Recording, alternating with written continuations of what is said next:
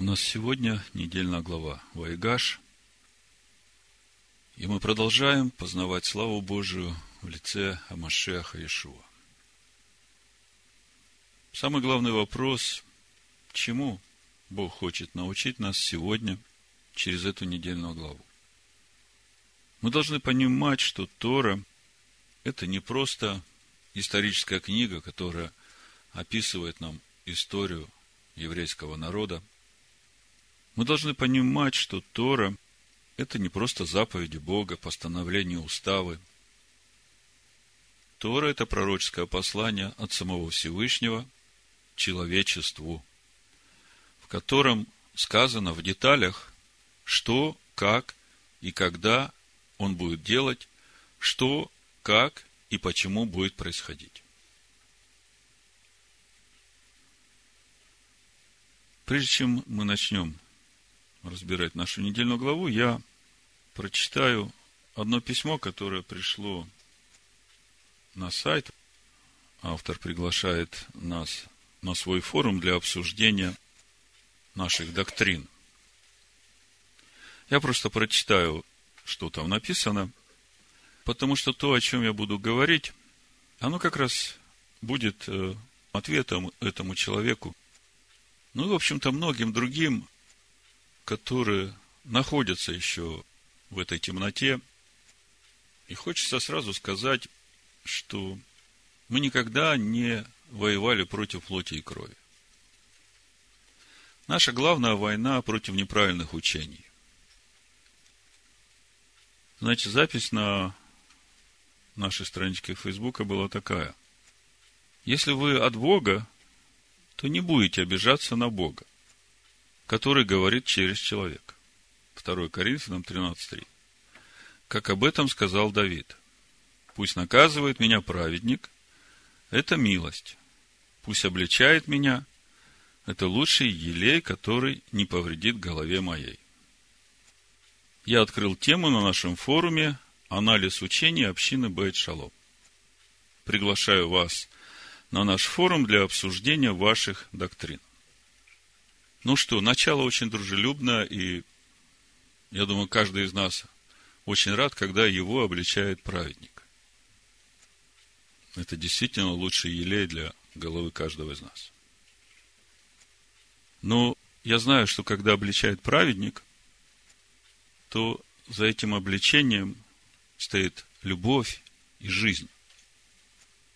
И вот когда, значит, я по ссылке перешел на этот форум для обсуждения наших доктрин, хочу сказать, что это не наши доктрины, это учение, которое дает нам Бог.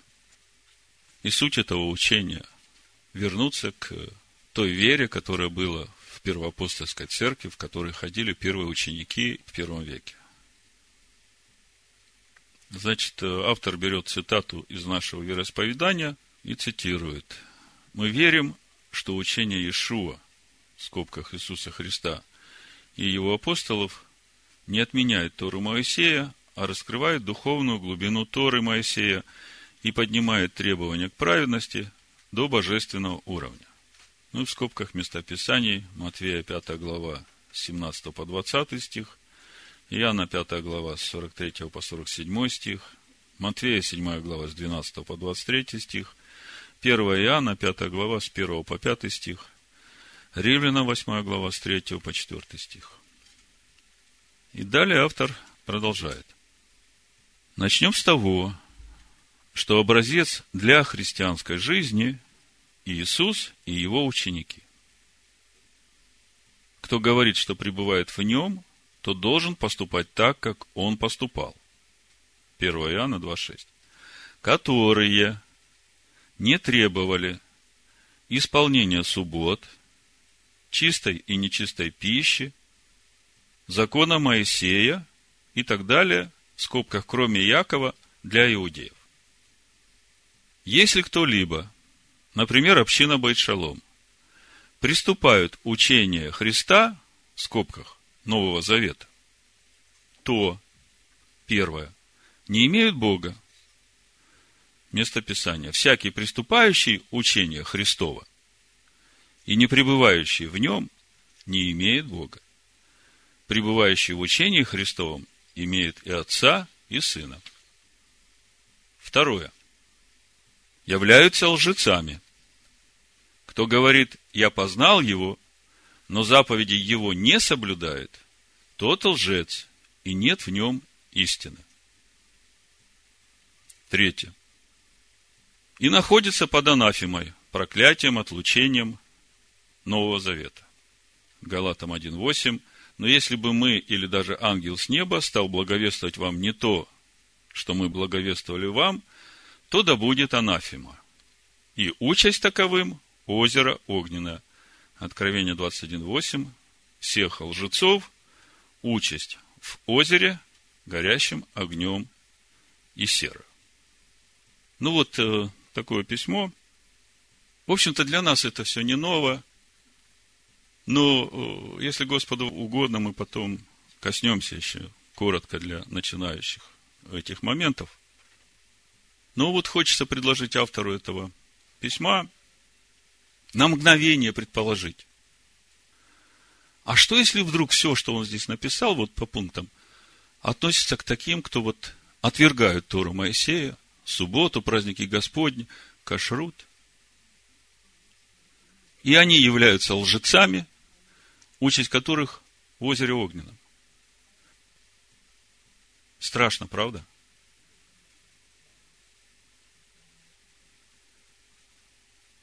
Потом мы вернемся к этому письму в конце, если Господу угодно будет. Но это письмо как бы дало мне тему, которой я хочу коснуться сегодня в разборе нашей недельной главы.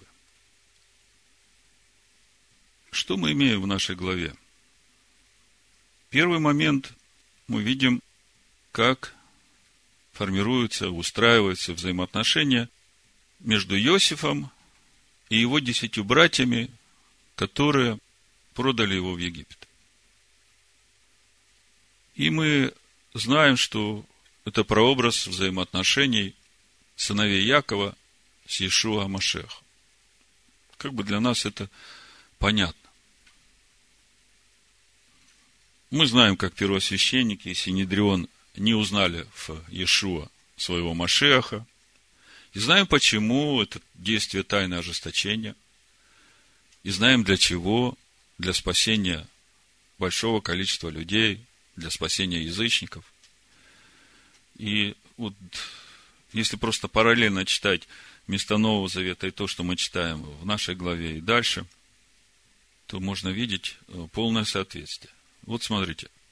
Римлянам 11 глава написано, 25 стих, «Ибо не хочу оставить вас, братья, в неведении о тайне сей, чтобы вы не мечтали о себе, что ожесточение произошло в Израиле отчасти до времени, пока войдет полное число язычников».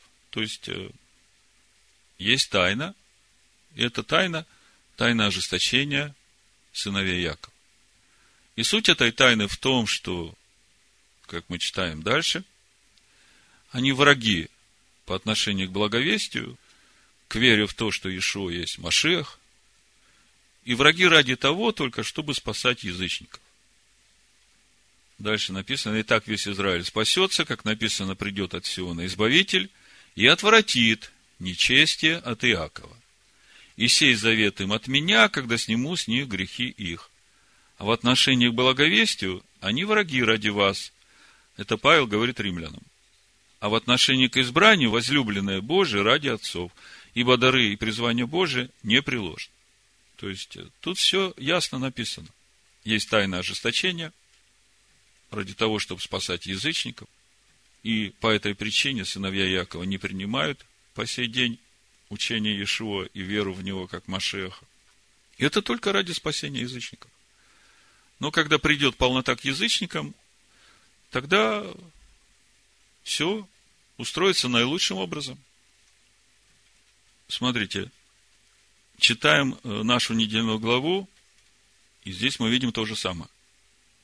Ну, Иосиф как прообраз Машеха, да? Ну, буду читать 45 главу с 4 стиха. И сказал Иосиф братьям своим, подойдите ко мне. Они подошли. Он сказал, я, Иосиф, брат ваш, которого вы продали в Египет. Но теперь не печальтесь и не жалейте о том, что вы продали меня сюда, потому что Бог послал меня перед вами для сохранения вашей жизни. Ибо теперь два года голода на земле, еще пять лет, в которые ни орать, ни жать не будут, Бог послал меня перед вами, чтобы оставить вас на земле и сохранить вашу жизнь великим избавлением. Смотрите, несмотря на то, что сделали ему его братья, речь идет о десяти братьях. Вениамин, он как бы стоит все время в стороне, о Вениамине мы тоже сегодня немножко поговорим. И тот, кого они отвергли, тот, над которым они смеялись, помните, давай убьем его, посмотрим, что с его снами будет. Исполнятся ли они, а в этих снах там э, братья поклонятся ему, да? И после всего этого Иосиф говорит, сейчас не печальтесь, потому что Бог послал меня, ну вот таким образом, не самым, конечно, корректным. Но это, э, в общем-то, нужно было Иосифу через это все пройти, чтобы достигнуть той высоты, которую Бог усмотрел для него. Духовной высоты. И все это для того, чтобы, он говорит, оставить вас на земле, сохранить вашу жизнь великим избавлением. Мы говорим, что это все прообраз взаимоотношений Иешуа с коленами Израиля. И мы видим, что избавление будет великим. В римлянах читаем, Павел говорит, в отношении к избранию, они возлюбленные Божие. И именно ради них, в общем-то, все, что происходит с Иешуа, происходит именно для того, чтобы спасти и избавить сыновей Якова от смерти великим избавлением. А когда мы дальше будем читать в 50 главе с 19 стиха, то мы тут видим, что не только сыновей Яков спасти, но и спасти жизнь великому числу людей. То, что мы читаем в Новом Завете, в 11 главе, ожесточение в Израиле ради спасения язычников. Значит, Берешит, 50 глава с 19 стиха, Иосиф говорит, «И сказал Иосиф, не бойтесь, ибо я боюсь Бога. Вот вы умышляли против меня зло, но Бог обратил это в добро, чтобы сделать то, что теперь есть, сохранить жизнь великому числу людей. Итак, не бойтесь, я буду питать вас и детей ваших, и успокоил их, и говорил по сердцу их. И вот то великое избавление, которое придет сыновьям Иакова, о котором говорит э, Иосиф, о котором – говорит апостол Павел в 11 главе римлянам, мы знаем, каким оно будет. Э, об этом написано в Захаре 12 главе. Бог говорит через пророка Захарию. С 7 стиха прочитаю. «И спасет Господь сначала шатры Егуды, чтобы величие дома Давидова и величие жителей Иерусалима не возносилось над Егудою. В тот день защищать будет Господь жителей Иерусалима, и самый слабый между ними в тот день будет, как Давид. А дом Давида будет как Бог, как ангел Господень перед ними.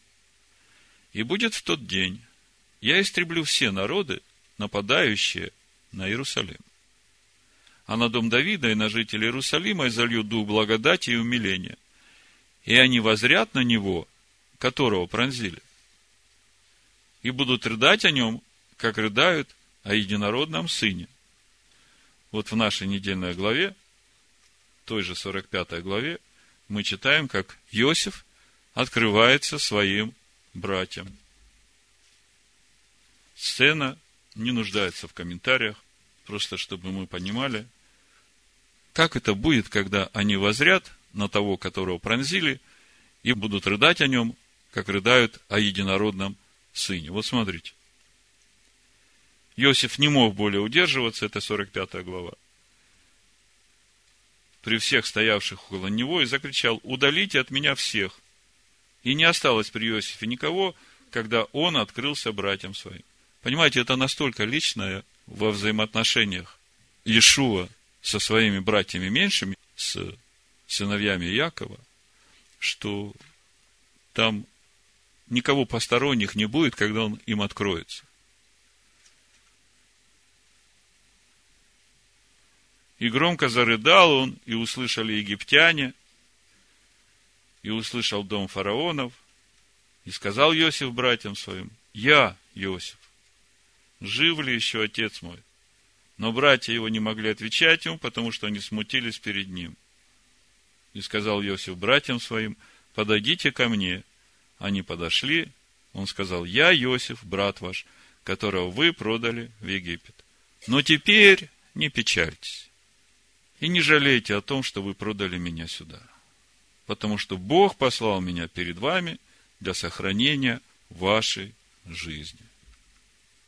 И возрят на него, которого пронзили, и будут рыдать о нем, как рыдают о единородном сыне, и скорбеть, как скорбят о первенце. В тот день поднимется большой плач в Иерусалиме, как плач Гададримона в долине Магедонской. И будет рыдать земля, каждое племя особо, племя дома Давида особо, и жены их особо, племя дома Нафанова особо, и жены их особо, племя дома Левина особо, и жены их особо, племя Симеонова особо, и жены их особо. Все остальные племена, каждое племя особо, и жены их особо. Захария, 12 глава. В общем, с этим все понятно. Это откровение мы уже имеем давно. Что мы имеем еще в нашей недельной главе? У нас еще есть взаимоотношения между десятью братьями и Веньямином. Родным меньшим братом Иосифа. И мы как-то говорили о том, кто такой Веньямин в контексте Нового Завета. Что мы знаем о Веньямине? Он второй сын от любимой жены Якова, родился в обетованной земле. Мать его назвала Бенони, сын скорби моей, Бен-Они. А отец его назвал Бен Ямин, сын правой стороны сын десницы. Я понимаю, что речь идет о сыновьях Якова, которые уверовали в то, что Иешуа действительно их Мессия, которые приняли эту совершенную жертву, которую он принес за них, которые получили Духа, которые живут в законе Бога. Яркий пример – это апостол Павел из колена Вениамина. И то, как складываются взаимоотношения между Вениамином и сыновьями Якова на протяжении действия тайны ожесточения вот этих последних двух тысяч лет истории, мы тоже знаем. Непростые отношения, прямо скажем. Но приближается вот это вот кульминационное место в этих взаимоотношениях, когда Иосиф скажет братьям своим, вы соглядатые.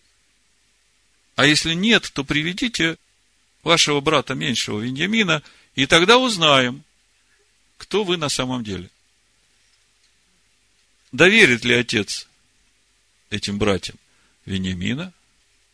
И когда они приведут, если отец доверит, мы видим, что происходит с Вениамином, его незаслуженно обвиняют.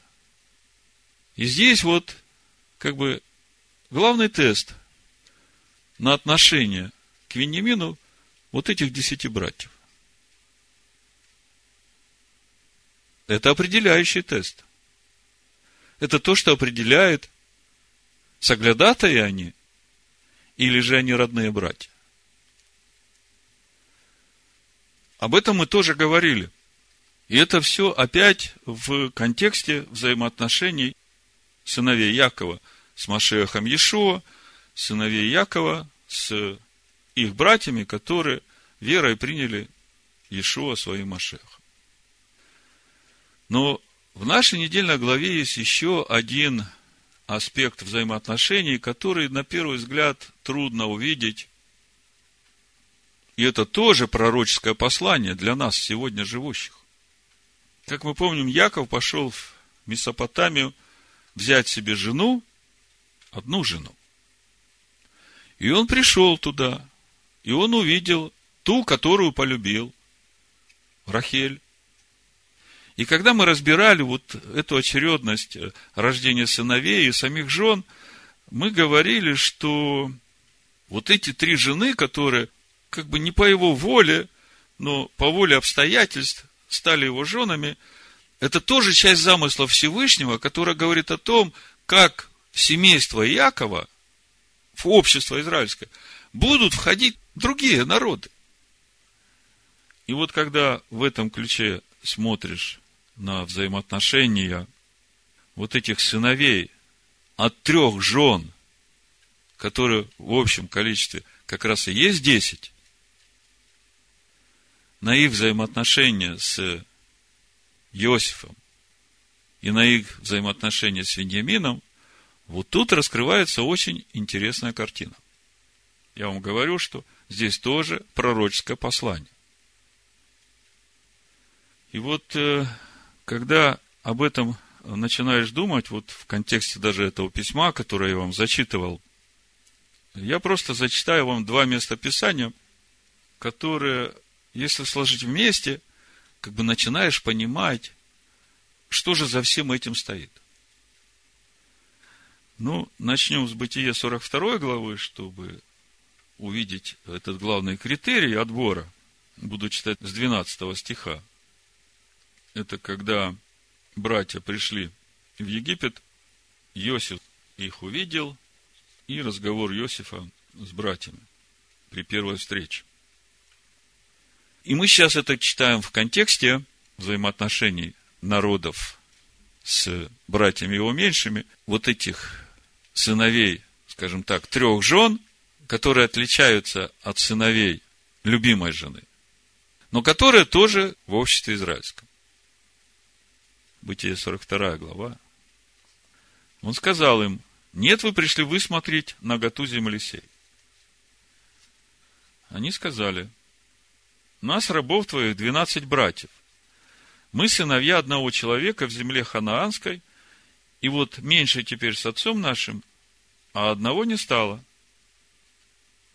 То есть у Иосифа претензия. Вы пришли высмотреть наготу земли сей. Вы знаете, что значит высмотреть наготу? Ну вот, э, разведчиков посылают и говорят, посмотрите, где у них там слабые места, чтобы потом ударить по этим слабым местам и захватить. Они сказали, нас, рабов твоих, двенадцать братьев, мы сыновья одного человека в земле ханаанской. И вот меньше теперь с отцом нашим, а одного не стало. И сказал им Иосиф, это самое я и говорил вам, сказав, вы соглядатые. Вот как вы будете испытаны, клянусь жизнью фараона. Вы не выйдете отсюда, если не придет сюда меньший брат ваш. Вот как вы будете испытаны.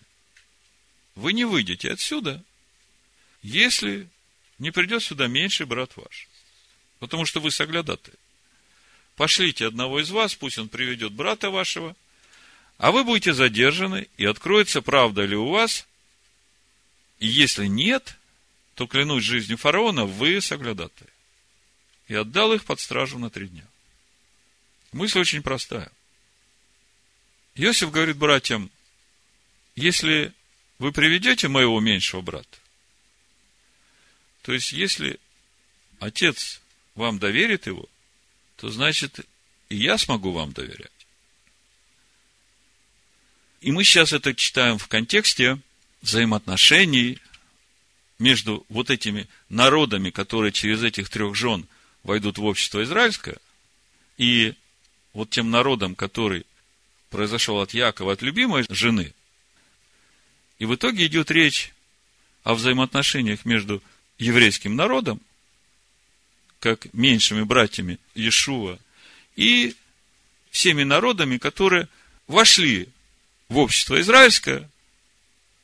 И вот сейчас для них проверка.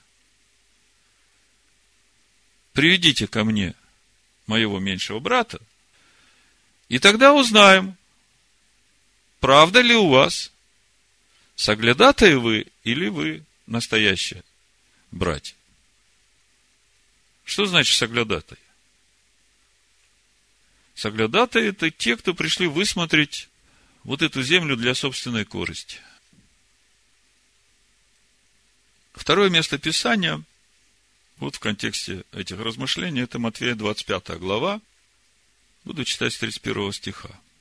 Тут, в общем-то, даже и комментировать не нужно. Всего, что я сказал перед этим, уже достаточно, чтобы понять, кто соглядатые, а кто настоящие братья, которым отец доверит этого меньшего брата.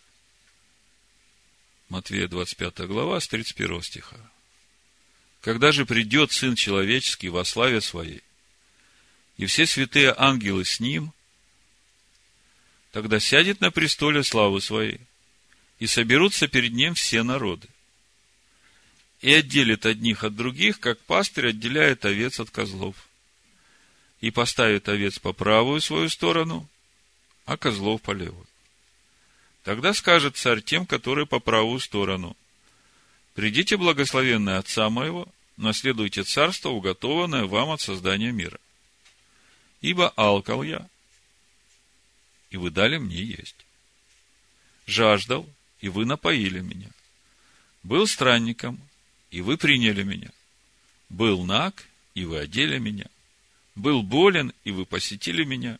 В темнице был, и вы пришли ко мне. Тогда праведники скажут ему в ответ, Господи, когда мы видели Тебя алчущим и накормили, или жаждущим и напоили? Когда мы видели Тебя странником и приняли, и нагим и одели, когда мы видели Тебя больным или в темнице и пришли к Тебе? И царь скажет ему в ответ, истинно говорю вам, так как вы сделали это одному из сих братьев моих меньших, то сделали мне.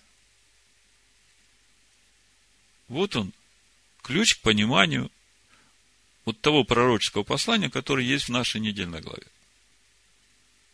Смотрите, братья его меньше в контексте взаимоотношений со всеми народами, которые вот э, претендуют на Царство Небесное. Кто они? Еврейский народ. И Машех Иешуа говорит, то, как вы сделали одному из их братьев моих меньших, они были голодны, вы дали им есть. Они жаждали, вы дали им пить. Они странствовали, будучи изгнанными то из одной стороны, то из другой. Вы приняли их. Они были наги, у них все отняли – а вы поддержали их, одели, дали им кушать. Они болели, вы их посетили в больнице, вы поддержали их в это время. Они были в темнице, а вы пришли к ним и навестили их. Вот в этом контексте наша недельная глава как раз и говорит о вот тех переменах, которые пришли в жизнь десяти братьев – когда нашли чашу у Веньямина, которая была специально подложена туда, привели всех к Иосифу. В 44 главе, 15 стих Иосиф сказал им, что это вы сделали? Разве вы не знали, что такой человек, как я, конечно угадает? Ну, Ягуда-то не знает, что это Иосиф, это мы знаем. Перед ним премьер-министр, и все события, которые сейчас происходят в жизни братьев, ну, вот если бы вы сегодня находились в христианской римской церкви, если бы вот что-то похожее происходило в вашей жизни, что бы вы сказали? Как бы вы объяснили причину всего происходящего? Опять дьявол виноват.